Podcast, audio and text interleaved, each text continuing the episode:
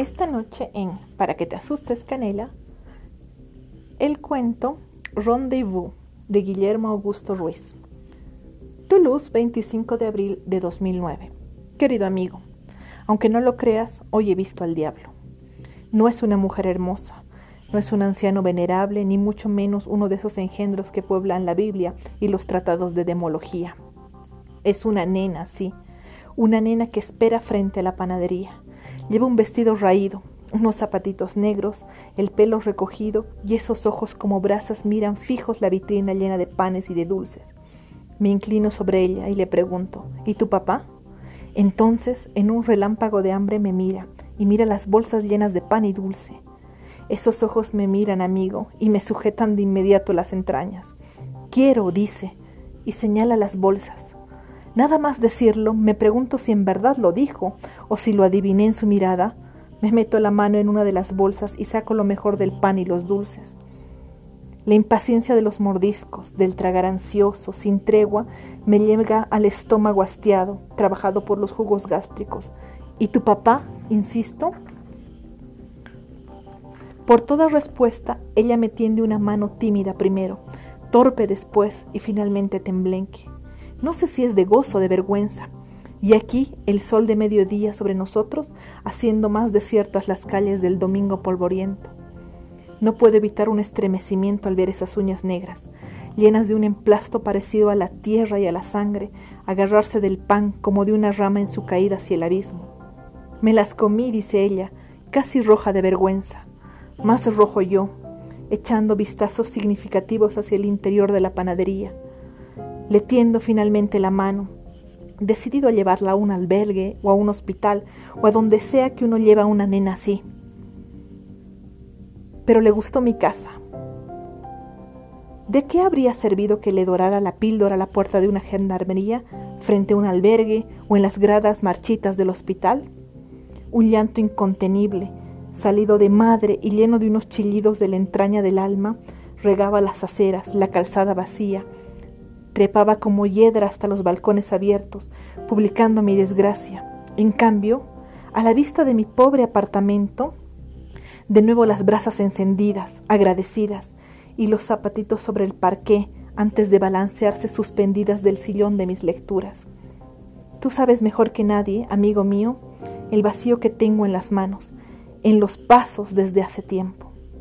La presencia puede borrarse, no la ausencia y te confieso que las manos y los pasos de mi hija y de su madre poblaron mi casa casi físicos hasta el día de hoy. Tú sabes mejor que nadie que sería incapaz de hacerle daño a nadie, y menos a una niña. Fíjate bien entonces en cómo sucedieron las cosas.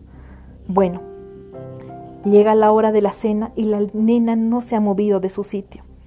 Mira fijamente el parqué, sin pestañear, casi sin respirar. Se derraman las sombras del anochecer y parece extasiada.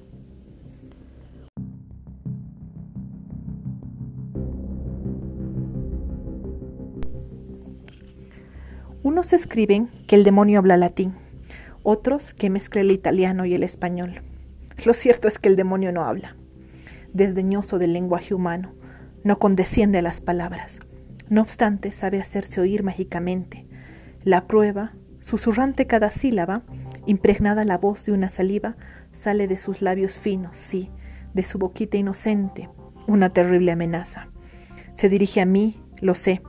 Estoy preparando la cena y levanto la vista y sorprendo sus ojos fijos en mis ojos.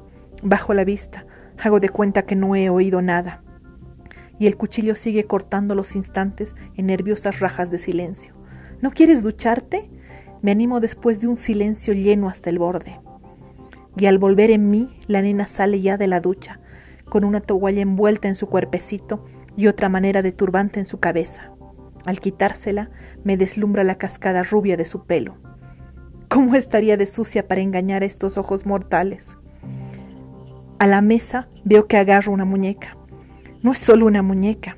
Siento vértigo de solo verla. Después de años a la mesa. ¿No tienes hambre? le pregunto. Por toda respuesta, la nena aprieta, estruja la muñeca contra su pecho. ¿No tienes hambre? Repito con un hambre sin nombre.